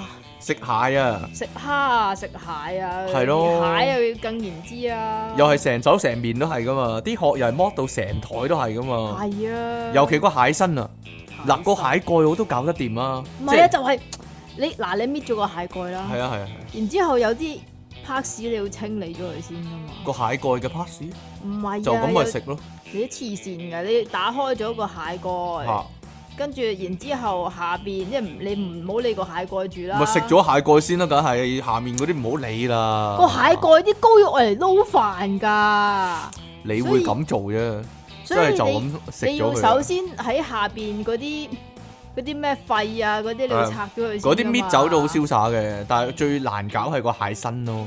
啊蟹個蟹身好似彷彿有肉喎，但係咧你點食都食唔到啲肉嘅喎，一咬咬落去又係又有啲殼又有啲肉咁樣嘅喎。點樣有人可以好瀟灑咁清咗個殼嗰啲咧，清咗個蟹身嗰啲肉咧？即係咁我你諗要搣晒啲去腳佢嚇要去日本食嗰啲長腳蟹，長腳蟹都有蟹身嘅專啫人。哦， 阿即奇都係要有專人服侍。阿即奇講 過，佢唔知咩人嚟噶，佢普通喺屋企食飯都係殘廢餐噶。乜嘢啊？佢話咧，佢食蝦食蟹咧，一定要有人幫佢剝晒佢先食噶。離奇人嚟嘅呢個。係係我咯老豆嗰自動剝啫，係係係係，抌你抌你出去咧， 你生存唔到啊！你死緊啊你，係啊係啊，係咯。當年湯漢斯啊，佢去咗做乜個湯岸斯啊？佢去咗個荒島度咧，都要食蟹咧。阿即奇就咁死咗喺嗰度，係咯。佢捉到啲蟹，但係唔識剝啊嘛， 佢就死咗啊，係咯。冇辦法呢啲係啦。咁啊，其實咧食芒果都好靚咁 hea 嘅。哇！所以我永遠都唔食芒果啊，係啊，你想象到啊？因咪為嗱芒果咧，你個口會埋落去，去噶嘛？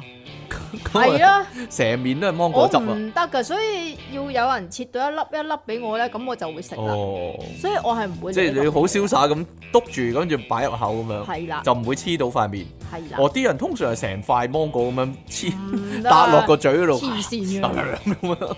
咁其實蜜瓜同埋西瓜 都係㗎，你唔識奶啊，奶成塊啊嘛。 係啊係啊喂，係你唔啊咪唔識奶啊？係啊係啊係。有啲乜嘢你食得好瀟灑咧？食蕉咪瀟灑咯啦，啊食蕉都唔係 㗎，哦有陣時你食蕉都你咁平， 咩事啊你？有陣時條咧仔亂咁條揈蕉啊，因為係啊係啊嗯，條蕉咧係點啊，冇嘢啊，亂咁扮啊，係亂咁扮啊，會有啲一絲一絲嗰啲嘢噶係嘛。啊係係係係係。咁你又唔想洗手喎，咁你咧就要嗰啲要食埋噶，嗰啲係好有營養噶。我唔中意。你真係大嘥啊你！咁然之後咧就要，如果你唔想用手直接嚟到去接觸佢嘅話咧，你就要用嗰塊皮啊，即嚇係你黏住嗰塊皮啊，然之後咧就反翻開佢咁樣。哦，好啦好啦，好細膩啊你個技巧係咯。 不過我發覺啲細路咧係食乜都你咁 hea，佢食飯都可以成台都係飯噶嘛。其實咧，我食飯我不嬲咧。啊即係我媽咧，成日都講話咩？你第時個老公一定係暗瘡怪咁，暗瘡怪，咁你條仔有冇因為暗瘡怪冇喎，嚇？因為咧，嗯，因為 我通常食飯咧都會跌到成台都係飯，哦，你就係你咁 hea 嗰個。咁你有冇跌到成台都肥肉咧？唔會咯？係啊點解會成台都係飯？因為你條仔多肥肉咯，係啊係啊係係啊係啊係啊 啊！第時第第時時你你條老仔公係係咯。一定係死肥嘢嚟 係㗎， 咯，咪就係咯，係啦，好啦。不過咧，細路仔咧，你話佢咧做乜都你咁 hea 噶，例如咧學校上美術堂咧、美勞堂嗰啲咧，係你咁 hea 唉嘅，真係大鑊！咪攤晒啲嘢出嚟，成台面都係嘢嘅，即係你求其畫幅畫咁咯，你有冇試過咧？嗰啲蠟筆又係攤到成台都係咧，咁呢個一定啦。哦， 即係你好認同啦呢樣嘢，咁但係咧，你有冇試過咧？嚇咁你以前微露堂嗰陣嚇時咧，嚇嚇咪有個盒嘅。係啊係啊係啊，咁個盒你打開佢，咁下邊就裝水啦，嚇，上面就係裝手巾仔顏料嗰啲啦。哦顏。料係係係咁但係咧，係水彩嗰啲係嘛，啊，你有冇試過咧？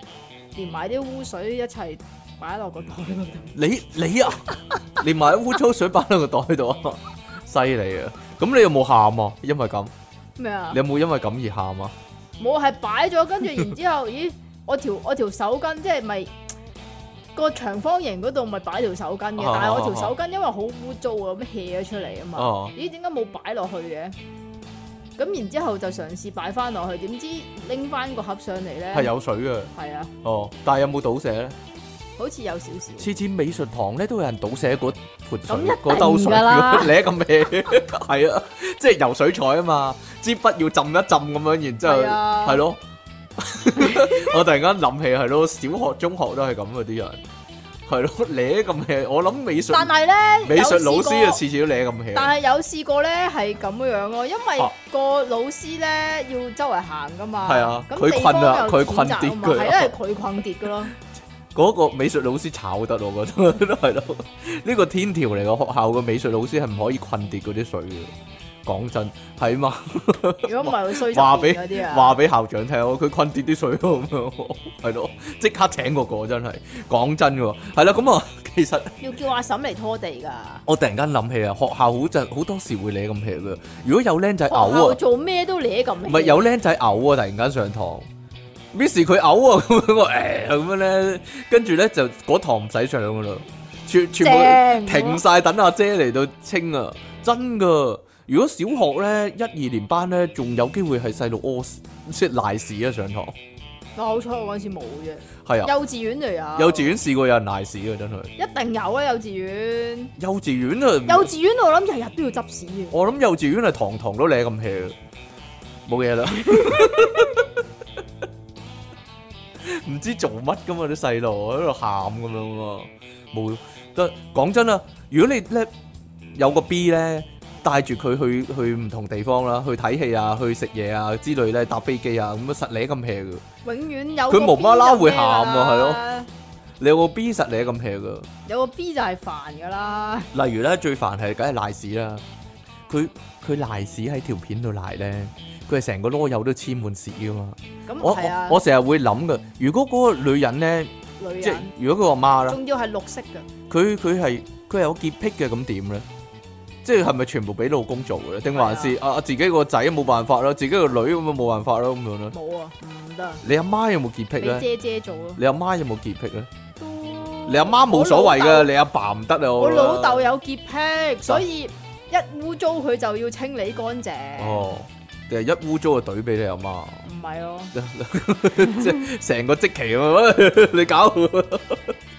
本來抱抱嗰時好開心啊，唔係恩咕咕恩咕咕，哦賴屎啊，哎俾你咁樣， 即刻掉炸彈咁樣 俾咗你咁樣，有潔癖，有潔癖嗰有啲人潔，癖啊潔，潔癖啊，有潔癖啊，係咯潔，癖啊，係你咁嗰啲人咧人 係通常咧就係唔放心人哋做啊，嚇，啲嘢咧人哋如果譬如你洗咗隻碟咁樣先算啦，嗯，佢要隻洗多次，碟乾唔乾淨噶？咁然之後就會自己再洗過，所以咧如果有污糟嘅話咧，佢會自己清潔噶，自己清，因為哦自己清潔嘅話咧，先至符合自己嘅標準。咁唔係潔癖啊，咁直頭係自閉症嗰啲啊，係咯，強迫 強迫症嗰啲啊，係咯， 直頭係係啦。咁啊，食乜嘢你咁 hea 咧？仲有一樣啊，就係食食飛機餐啊，食飛機餐好食你飛機餐呢咁 hea 就係你掀開咗個蓋啊，啦，嚇個位窄啊嘛，因為然之後個蓋擺邊咧？個個係咯，擺喺個好啦盒你個底係咯啊，擺通常擺喺個盒個底啦。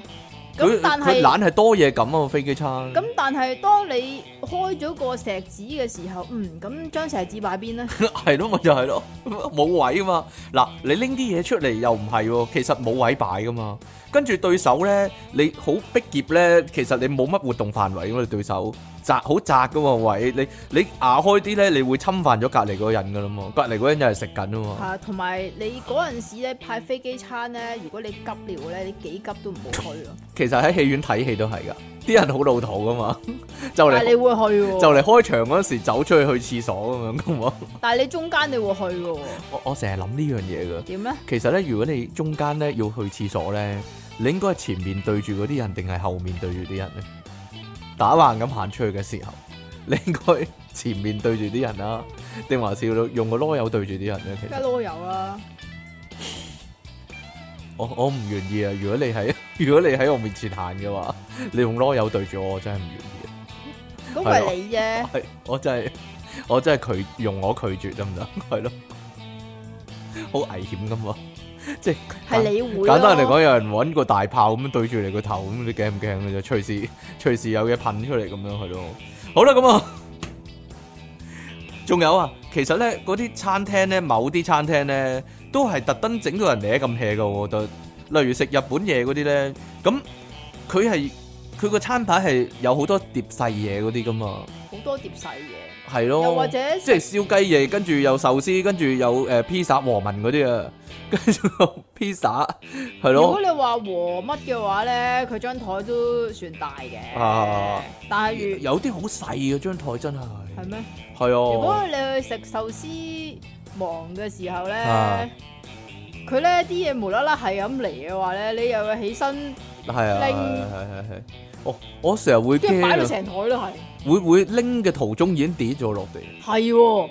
咪就係咯，點算咧？如果尤係其咁是嗰啲烏冬嗰啲咧，啊，你一咁 hea 咯， 係咯，冇啊，所以咧去飲茶就瀟灑啲，飲茶啲籠可以疊埋啊嘛，可以疊高，你未食都可以疊高啊嘛咁，你壽司碟都可以碟高嘅，但你未食唔但可以係你疊未食高唔可以 碟高啊啊嘛，即係個碟擺喺個壽司上面噶嘛，係啊，係啊我因為係啊壽司係攞唔啊嘅碟先㗎嘛，黐線嘅都。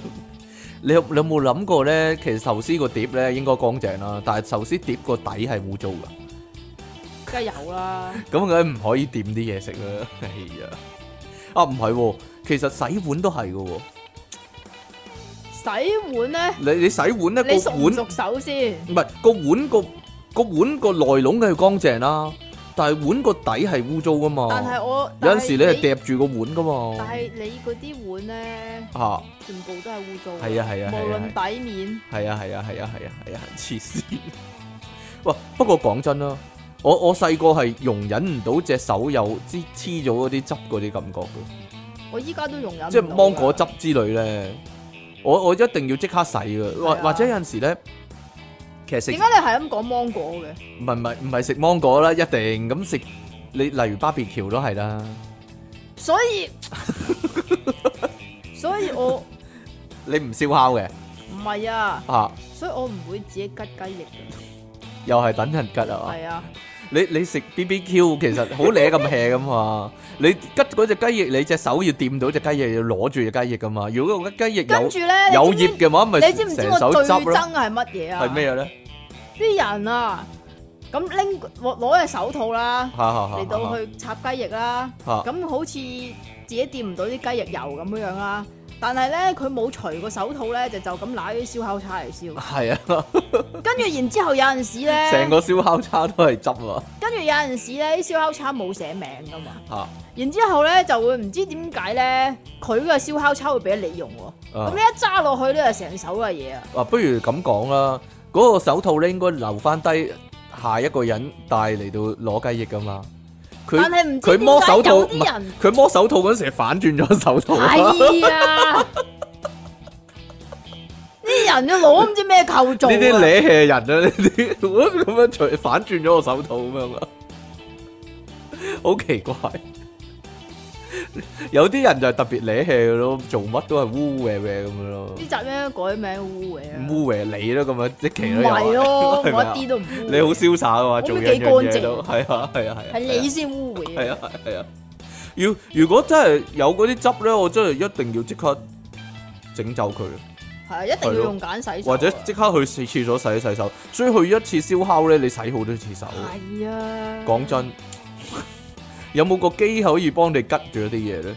即係你懟只叉入去，懟個材料入去另一邊咁但樣，係嘟咧，嘟咁樣佢就吉咗出嚟。智能智能燒烤機又係又係同樣都係我老豆嗰個問題咯，就嚇係自己做係最好嘅，啊，我都係噶。人哋幫你吉只雞翼吉得唔靚噶，係啊。通常人哋幫你吉嘅雞，佢硬係會轉噶，係佢會自轉嘅，永遠燒到一邊嘅啫。你會諗嗰個人求其咯。如果你裝下佢，佢吉自己只雞翼吉得好靚噶。係係啊，咯，吉到最衰就滿係分咁。滿分 雞翼係咯。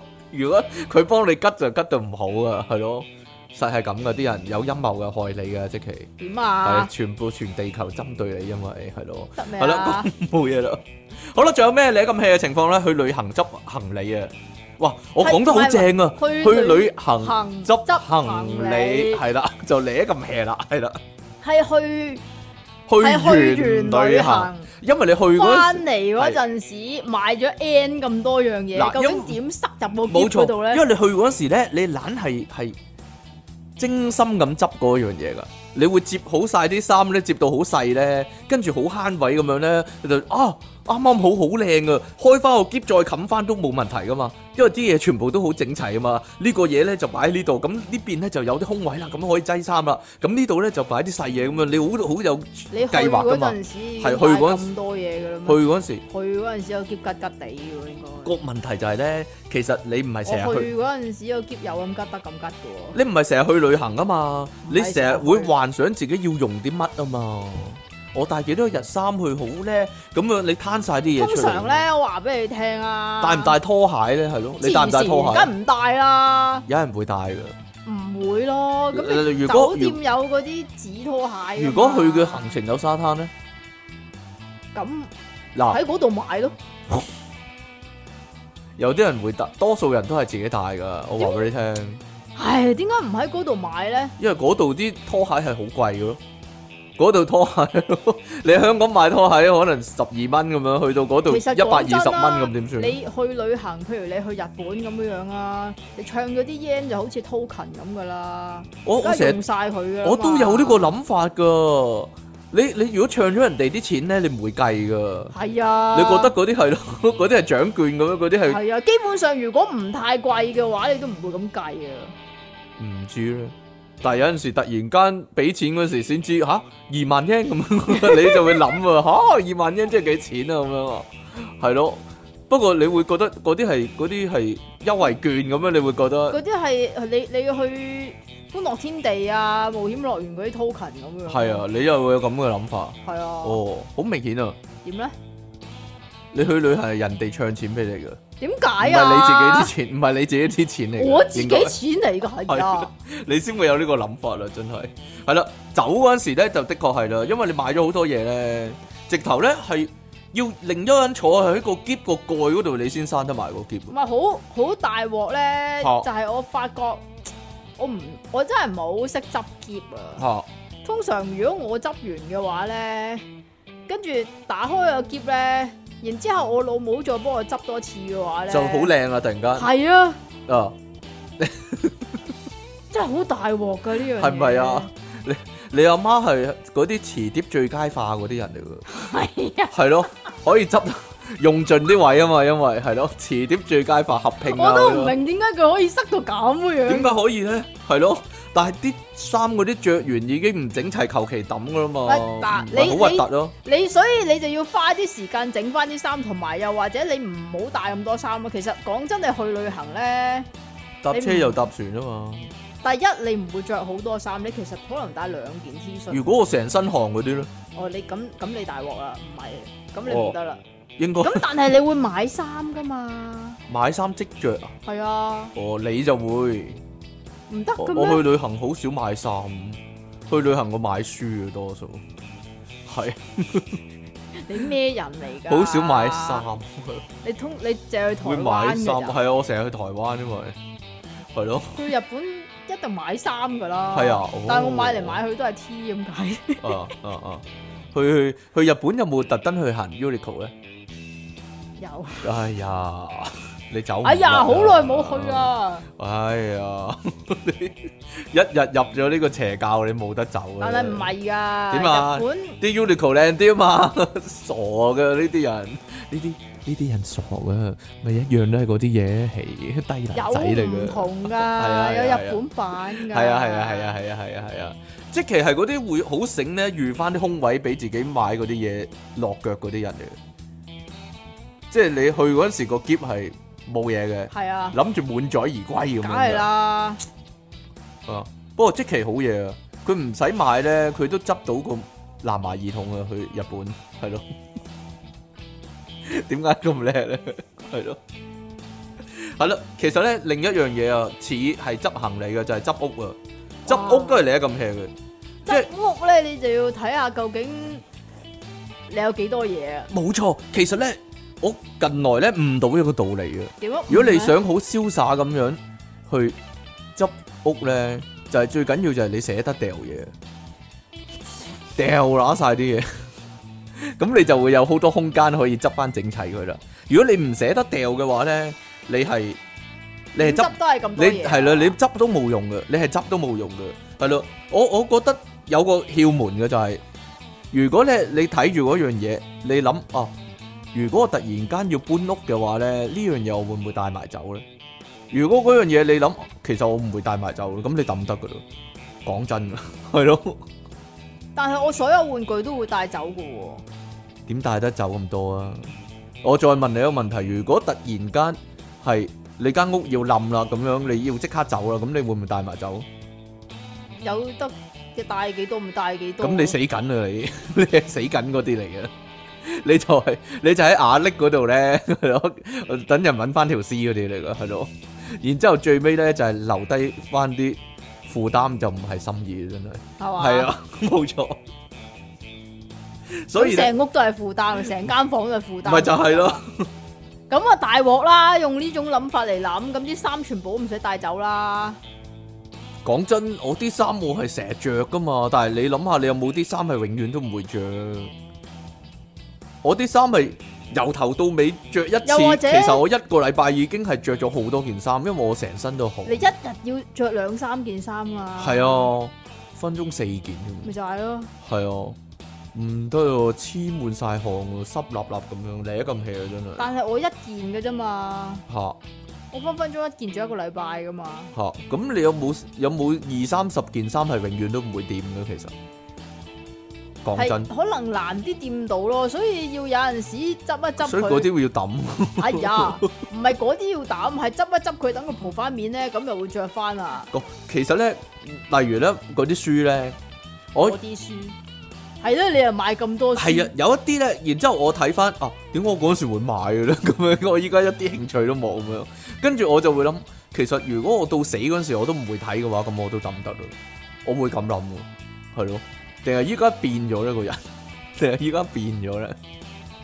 你變咗啦。我變咗啦，係咯，可能個心態唔同咗啦，係啦，講我哋講啲戲肉啦，係咯。依家先係我哋睇下呢時個間先啦。深入唔係，因為啱先打曱甴，你用咗好多時間啊，係啊，你企喺出面等咧，又唔幫手咁樣咧，搞到幫你係咁乜嘢氣唔知道咧？喎， 幫佢打氣係咪？通常要幫手噶嘛，係咯，幫我幫我幫我咩回復嗰啲啊，係咯，係啊，係係啦啊，幫你做奶媽啊嘛。 係啦，我其實咧呢個咧我諗噶，多數人第一次搞嘢咧都係你咁 hea 嘅，你唔係第一次，唔係諗嘅，呢個係你嘅真實經歷嚟嘅。嗱，因為好少人可以好瀟灑咁完成任務噶。係咩？係，例如點㗎説，例如説咧，你大概知道有咩步驟噶嘛，你有啲咩要做噶嘛，啊但係咧，你第一次拎下個掣啊，咁樣嗰啲啊。係啦係啦，撳下係啊，呢度撳下係呢咯，度啊，摸下嗰度係咯，啊舐下呢度咁樣，但係咧，你唔知每一樣嘢要做幾耐先啱啊，先合乎標準啊，係咯，你第一次冇經驗啊嘛，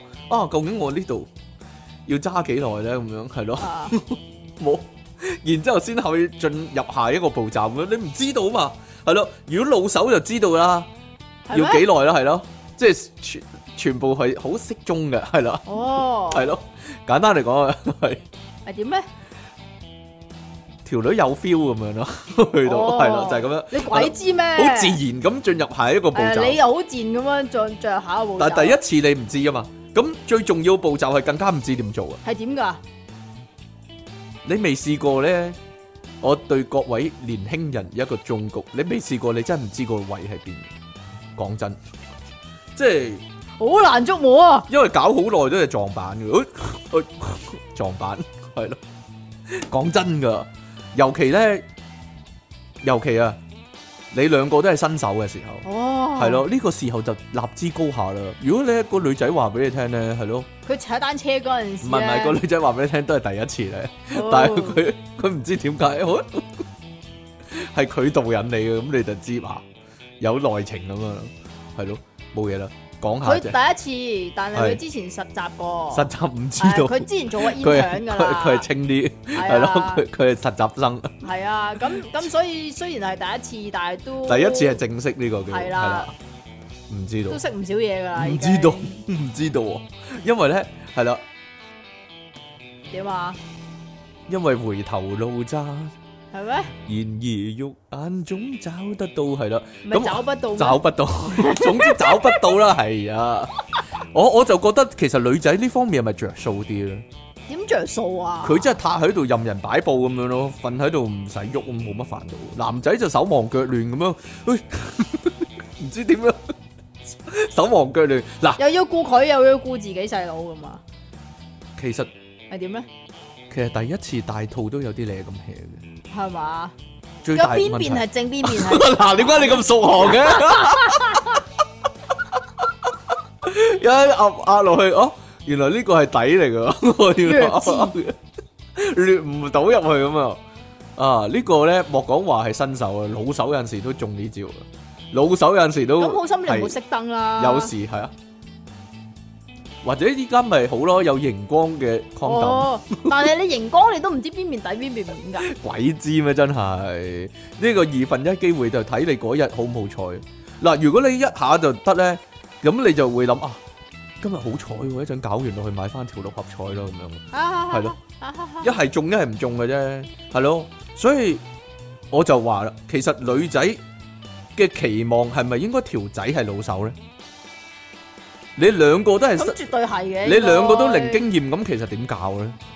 所以。冇得搞喎。啲所以啲女成日話咧，嗰、個個偶像要係處咧，其實係諗乜嘅咧？跟住個偶像係即係叻啲好啦，係嘛？如如果果真係你個偶像話三十歲先破 處咁，係咯，咁佢係弱智嘅咁樣，係咁啊，係弱智嘅係咯。黐線咁靚仔打飛機啊！好，唔好講呢個先。係啦，其實咧結婚嗰陣時又係舐咁 hea 嘅，因為通結常婚邊陣時啊？結結婚婚邊個步驟咧？係邊個步驟都舐咁 hea 啦，因為結婚通常一次嘅啫嘛，通常嘅，通常你係第一次嘅啫嘛，咁其實你係乜都唔通常一次定第一次先？通常係成世人一次啦，哦你結婚咁其實哦乜都唔識噶嘛，你要 book 呢樣又 book 嗰樣又 book 又 book 咩禮堂又 book 咩酒店嗰啲，其實我真係完全唔明咯，嚇鬼咁多嘢係啊！不過感覺上咧點，解要做咁多呢啲咁嘅無謂嘢啫？結婚真係好無謂。條女好熱心嘅，但係我會啊我係啊，我嗱我我就會咁諗點嘅，其咧實一人一樣嘅，卜嘢就由條仔去煩惱咯，但係結婚呢啲咧通常條女好咁醒都係好㗎玩。啫嘛，因為佢知道晒點做啊，睇婚紗啊，睇場地嗰啲咧，條女係知道晒點做嘅，唔知點解嘅。第一次結婚，係但係好熟行。你個心諗啊，你係咪結過咧？而且點解你會知嘅咧呢啲嘢咁樣？係咯， 冇嘢啦。點解乜都識嘅咧咁樣？嗱，但係條仔咧就係、咧，其實我覺得就係一真係一人一飯。條女咧就係、會上網啊，咁樣睇人哋即係啲嘢嗰啲場地啊、嗰啲價錢啊嗰啲。條仔咧就一樣嘅會睇片咧，啊點樣搏嘢咁樣。哦，係咯，所以各做自己嘅嗰範嘅資料搜集，就冇咁但攣係唔係氣，喎就冇咁攣結婚最氣。多咪兩日，但係之前籌備好耐噶，好煩嘅真係。所以咪就係話唔明做咩要咁樣，即係揾咗自己嚟搞啊呢啲哦唔簡知直啊自己俾自己你咁 hea。佢佢佢如果有樂趣嘅話，你你吹佢唔漲嘅，佢真係如果佢有啊好開，樂趣心啊， 啊好好正啊，好開心啊咁樣。佢佢想結多次咁點算啊？唔會啩？唔知咧， 係咯。到到你結完婚生仔湊仔咧，每個過程都你咁 hea 嘅，係咯。其你都實。冇冇你鬼知嘅啊咩？，冇啊！你你到你啊，結完婚啊，啊咁你可能要搬出嚟住噶嘛？啊，你可能同條女搬出嚟住，你同你老婆搬出嚟住，或者同你老公搬出嚟住噶嘛？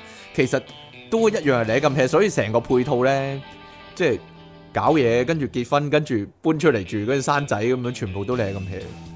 係咪人生就係會你咁 hea 咧？其實講真， 做一次嘅啫嘛，你做人都係。 你你唔你唔會記得自己做過幾多次噶嘛？以前係咪啊？可能有啲記得嘅，記得嗰啲細地嗰啲嗰啲咩嗰啲咩活佛咩嗰咩啲活佛咩神童嗰啲啊，神童嗰啲係咯，活佛神童嗰啲。好啦，咁啊，其實咧每次做電腦大爆炸之前咧，我寫份稿都好靚咁 hea 嘅，你咪用手指打，好少啊話 hea 啊嘅，好少話好瀟灑咁寫好嘅，好好麻煩嘅。點樣麻煩咧？我諗唔到要講乜咯，應該有執嘅咩？啊嚇，又 執成手都係執係嘛成手都係，嘅咩成手都執或者揾唔到個窿嗰啲係啊。啊，成地都 係啊，跟住啊係，咯，唔知道啊或者分唔到底面嗰啲，係啊全部全寫稿嘅時候，全部都會發生嘅呢啲事，係咯哦，全部都會發生嘅，係咯。所以咧，希望咧各位聽完我哋嘅節目咧，都感受到啊，我哋係留低個心意俾 你哋，就唔而係唔係負而唔係擔。負擔，係啦。出體傾送出瑜伽褲一條啊！冇啊！瑜伽褲一條，係咯，即其利昂神送出，點解啊？單邊隆胸手術一次，因為有條女話佢咩一邊好大咁啊嘛，係咯。你因為我哋太耐冇錄咧，啊即其唔記得咗啲新聞係真係唔講乜記啦得，係咯。即其利昂神最愛食嗰人爆炸私人相。咪又係忍唔同噶呢啲係啊，我睇下先，點啊？我讀費迪雲啦，你你讀呢個啦，係邊個咯，啊？第一個啊係兩封啫嘛得，睇都未睇過。出體傾即期，你哋好啊！好耐冇寫信嚟，繼續係因為直播撞咗食飯時間，好多集 live 都聽唔到啊！中意 live 有得即時講嘢互動，想 join live 互動又趕食飯，就已經好攣咁 hea 啦。啊我記得啦，即其讀信咪你咁 hea 咯，點啊？唔知邊集會讀出，又唔知今集有冇機會聽住你哋 live 讀呢封信喎、對唔住咯，我哋係錄節目嘅時候讀啊，不過唔緊要，我都係會聽翻三四五次噶。話晒你哋節目都係我嘅精神食糧啊嘛，真係好唔夠喉。我會聽埋 P 場，大家都要多多課金支持佢哋先得啊！做咩突然間幫我哋賣廣告？係咯，本土廣東話搞笑節目真係要好好保護，而且仲有源源不盡嘅警世鹹濕新聞聽，真係好幫到大家身心靈各方面發展噶。回應翻與神對話，點解無啦啦講呢啲啊？係咯，點解你回應與神對話？支持埋啲扮晒高深莫測、好有 marketing 嘅大師係冇用噶。同埋我相信去上 King Sir 出體班係會識到靚女噶，真係噶。除咗 King Sir 提過嘅北奇，我都有遇上過嚟自澳門嘅靚女。哦，嗰個叫 Sophie 啊，你都害人名嘅你咁嘅，哦冇人識佢啦， 冇所謂啦，四眼妹嚟噶，正啊，啊係大家即考慮參加啦，黑 sell 完。好中意即期着住粉紅色套裝喺電單車上面嗰集，粉紅色套有粉裝，紅色套裝咩？粉紅色褲啫最多，係咧，好衝擊視覺喎、好中意你哋直播講新聞，好中意電單車有煙霧嘅效 果。近來冇電單車啊，搬走咗啦，其實仲有架喺度㗎，不過嗰一架咧，因為要維修咧，啊係所以就唔啊唔能夠擺出公路。唔能夠出鏡咁解嘅啫。同埋終於睇到你哋講咁樣咁樣嘅時候係點樣啦， 咁樣咁樣係係咯，咁樣咁樣咁樣樣就係咯，係咁咯咯。。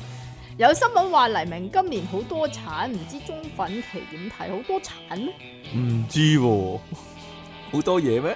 係咧，係啊，可能講緊佢屋企整 B B 嗰啲啊，多產。佢唔即係要產，佢肯定想產多個佢肯定唔出嚟係嘛理咁 hea，佢一定好瀟灑咁完成係啦完成任務係咯，。簡直大串燒啊佢係 咯，呢個嗰個啊十個八個都有，冇做講乜都得啊！笑佢係真係，咯，唉。另外有個近況，台灣真係超多騙案，但騙騙案嘅手手法都好落後啊！我嘴今日做咩？阿黑森林俾人加咗入疑似柬埔寨群組喎，佢冇去咗柬埔寨啊，大黑鑊森林啊！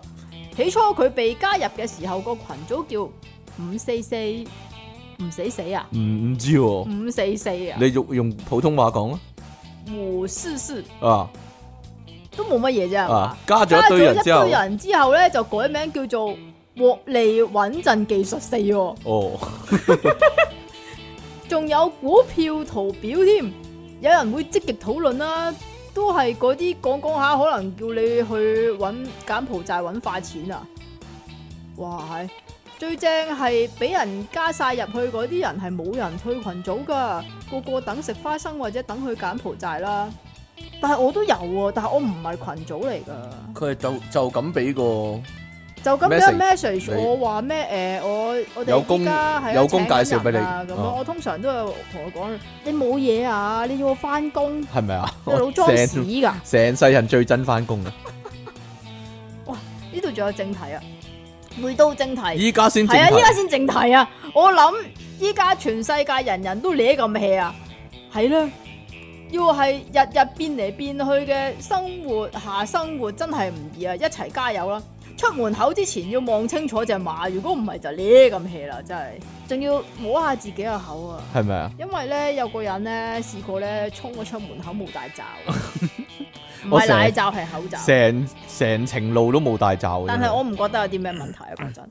細個總會搞到你咁 hea，例如將功課拖到最後一刻先做哦啦，即期啦呢個我呢唔個即係期我唔啦，係有心噶，但哦係因為專注力失調嘅問題咧哦，所以都係最後我一刻感先覺做你依啊到家都專注力失調，啊都係玩咗先算啦，搞到你咁 hea，但係又好開心咯。係我經常覺得自己出街都係你咁 hea，因為出街要帶嘅嘢實在係太多啦，有銀包啦、電話一定噶啦，仲要有水啦、環保袋啦、抗疫用品啦、紙巾啦嗰啲，仲要有陣時係拎埋書添喎，點解嘅？睇書啊嘛，我會帶書出街嗰啲人嚟噶，你唔會嘅咩？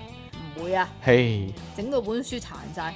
iPad 啦、相機啊咁樣解悶或者做嘢，要用相機解悶或者做嘢嘅，執到成袋都係啊，要拎翻出嚟又抄嚟抄去啊，真係你咁 hea 啦！但係最得人驚咧，原來係好多人個袋都重過我，係啦，睇下先，又 iPad 又相機又水咁樣，其實已經重到嗨嗨 i 噶啦啊，iPad 都好重啊，其實我成日覺得我個 pad 都好重，喎。咁你有冇你咁 hea 啊？冇啊，我佢好話唔知瀟灑其㗎。他人會唔會你咁 hea 咧？另外好中意喺 IG 睇啲貓貓搗蛋嘅片，搞到你咁 hea，真係覺得好得意又好好笑一啊！啲都唔得意嘅戲㗎。你個貓咧，我個貓冇啊，養貓都幾靚咁 hea 其實。講真，屎嗰啲啊，又或者 屙出嚟啊佢，屙屙出嚟啊！ 明明有好大嘅貓廁所俾佢，但係佢終係會屙出嚟噶，同埋啲貓又係會嘔噶，冇嘢啦。你因為依家嗰兩隻有成日嘔咩？近來都有嘔過。佢同埋咧，佢有陣時好曳咧，佢知道啲嘢食擺喺邊咧，佢就一嘢拍落地咧就倒瀉晒啊！跟住佢就係咁開大餐。我翻到嚟，哇！成地都係貓嘢食嘅咁樣， 你一個咩？好麻煩嘅，好鬼麻煩嘅其實啲貓。呢啲係自製蒲飛啊！係啊係係例如掛咗自己喺百葉窗簾嗰啲，嚇到自己跳起，撞跌嘢啊，一地都係啊，咁啊你咁 hea 嗰啲啦。最後作翻首詩，即其離岸神，女人未爆發。佢特登唔押韻啊！出體傾晒到黑媽媽，原來都聽咗你哋十年嘅挪威挪威挪威威產上，唉，唔該晒你啊！阿即其讀信真係你咁 hea。不過咧，我講漏咗一樣嘢啊！係點咧？女人嚟 M 係咪你咁 hea 咧？其實。係啊，你你點解唔講咧？係啊， 女人嚟 M 係咪你咁 hea 咧？咁梗係啦，但即但係唔係咁。睇電視廣告，佢哋好瀟灑噶喎。首先咧就咁樣樣嘅，嚇，你有個懷疑期嘅，懷疑佢嚟懷疑佢究竟幾時嚟，係，會唔會早咗？嗯，咁然之後但咧，係你肉體上有感覺噶嘛？肉體上嘅感覺啊咧，肚痛嗰啲咯，係通常你可以係假嘅，係錯覺嚟㗎嘛，噶，係咯。係咯，嚟假 M 啊！你啲叫 啲女成日話嚟假 M 啊！呢啲叫係咯，係啦，奇怪啊，咁但係係咪咧，真嘅咧？嚟假 M 呢樣嘢係，啊，有冇人可以話俾有冇聽眾可以話俾我聽？真㗎有冇人嚟有嚟假 M 噶，有冇人嚟？過假 M 咧？假 M，世界上最恐怖嘅就係假 M 喎，原來有嚟假 M 噶，係係你小心啲係啊。係係係咁然之後咧，你有陣時咧，如果整咗嗰塊嘢咧，佢嚇，又唔嚟嘅話咧，哦你就會覺得好嘥料啊， 咁你就好似口罩咁接埋佢，跟住第二日再用咁唔樣。會咯。係咯 啲人有個口罩袋咁啊嘛，咁啊有 M 呢巾個 M 袋巾㗎嘛袋 咁樣係咯，擺入去，聽日再用咁啊嘛，一拎翻出嚟，哇，香氣撲鼻，唔好講笑。係咯，我你 又知咩味我點知啫？臭味啦，肯定 係。嚟咗嘅時候又嚟咁 hea 喎，突然間嚟，啊如果突然間嚟嘅話，我聽過啦係你瞓瞓下覺嗰陣時咧，啊衝出嚟嘅啊話咧，哦就真係大鑊啊！有陣時睇緊漫步嗰陣時會嚟，點解睇漫步啊？即期睇漫步突然而孖到啊嘛！幾耐年前嘅 我事又啊我又睇，我又睇啊！你睇咩啊？我我有聽以前咧即期個節目《G 級 Baby》啊。點啊？佢講咧第一次嚟 M 呢啲女你咁 hea 咁樣 嗰個，係咯，有個女仔好驚，哎呀 點算啊，流血流血不止咁樣係咯。啊！我突然間記得啦，你嗰集嘅內容我依家都記得，有個女仔話咧，你聽過幾多次啊？佢咧擘大對腳等阿媽翻嚟 一路，冇嘢啦。算但啦嗰日有冇人嚟 M 咧？嗰一 日就有人嚟 M，真係應景啊！所以我哋下次咧鐵定啊，係講咧無啦啦有一 億，無啦啦嚟 M，我唔會，我唔會，我點講都唔會應喎。如果我無啦啦嚟 M 嘅話，我會可以好準嘅喎。我無啦啦都唔認喎，點我都唔認嘅喎。好啦，咁我讀埋阿費迪雲封信先啦。兩位節目主持人，你哋好啊！好耐都冇寫過聽眾來信啦，不如接咗呢個節目再 reboot 啦，好似而家啲戲呢，重啟版咁樣啊！再由第一集個題目用直播講翻落去，咪又可以做多十年咯哈！入翻正題啊，你哋有冇湊過 B B 啊？記得有一次呢，幫個 B B 換屎片嘅時候，佢突然嘔奶啊！ 上又有，下又上有鋪啊下！射呢下啲，面就成個 pad 係一堆又黃又爛喎，上面就嘔到面又係頸又係啊，手忙腳亂，差啲咧抹完個 pad，順手用嗰堆紙巾抹埋嗰塊面啊，正。好嘢啊！個我你 B 你咁樣，你咪除晒佢啲衫掉落水咪算咯。係嘛，成個 B 掉落水啊嘛。或者成個 B 食掉落洗衣機咁咯。記得有一次咧，俾先生罰抄啊，放學食完飯做完功課都成十點幾。十一點啦，仲要罰抄一百次某個課文喎。好啦，已經奇招百出咁抄啦，抄抄下已經跌成點幾兩點，好眼瞓啦，差啲要懸梁刺股先支撐到咁滯，咁咪去沖杯濃茶飲咯。好衰唔衰呢？放個杯落台面堆紙山上面企唔穩啊，成杯茶倒到細半張台上面啲罰抄都係啊。以前啲格仔呢，紙呢又濕又吸水喎。見到個人都嚇到呆咗一陣啊！後尾好在上面有幾張有印水貼紙隔一隔咗啲茶，上面嗰啲呢唯有再抄過啦。咁樣呢，搞一搞你，真係乖啊！抄好到成四點幾啦，瞓得一陣又要俾屋企人鏟起身去翻學啊！好在先生冇乜點 check 啫，我記得臨尾已經眼瞓到寫到鬼畫符咁啊，自己都唔知寫咗乜嗰只，哈哈！即其兩神中曾跟康雲啊！好正經時又唔真係好唔正經嘅費迪雲上啊！但係你知唔知忠真跟康雲係咩啊？係咩啊？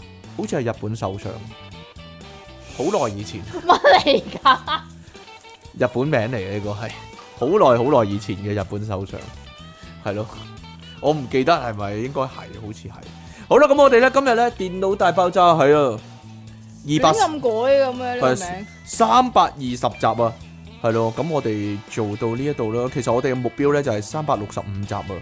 係咩？哦，係係係係，等大家可以每一日都有一集唔同嘅電腦大爆炸聽，到時我哋就可以真係可以點啊？留低嘅都係一份心心意，意，就而唔唔係係負負擔，擔。咁我哋就可以唔做啦，係 啦，好啦，咁仲有幾年啊？咁都我哋而家一個月得一集到啫嘛，唔你咯，得啦真係， 我真係有咩我啊？我再我再你哦係好咁似啲老母生咗十個 B 咧，佢生唔出咁真係樣，真係。生咗十個都係女，但係如果要咗個仔啊，再做密啲，我就真係留翻份心意啦，真 係。係嘛？系咯，又又留埋啲負擔咗，留低個積期喺世界上面，係咯。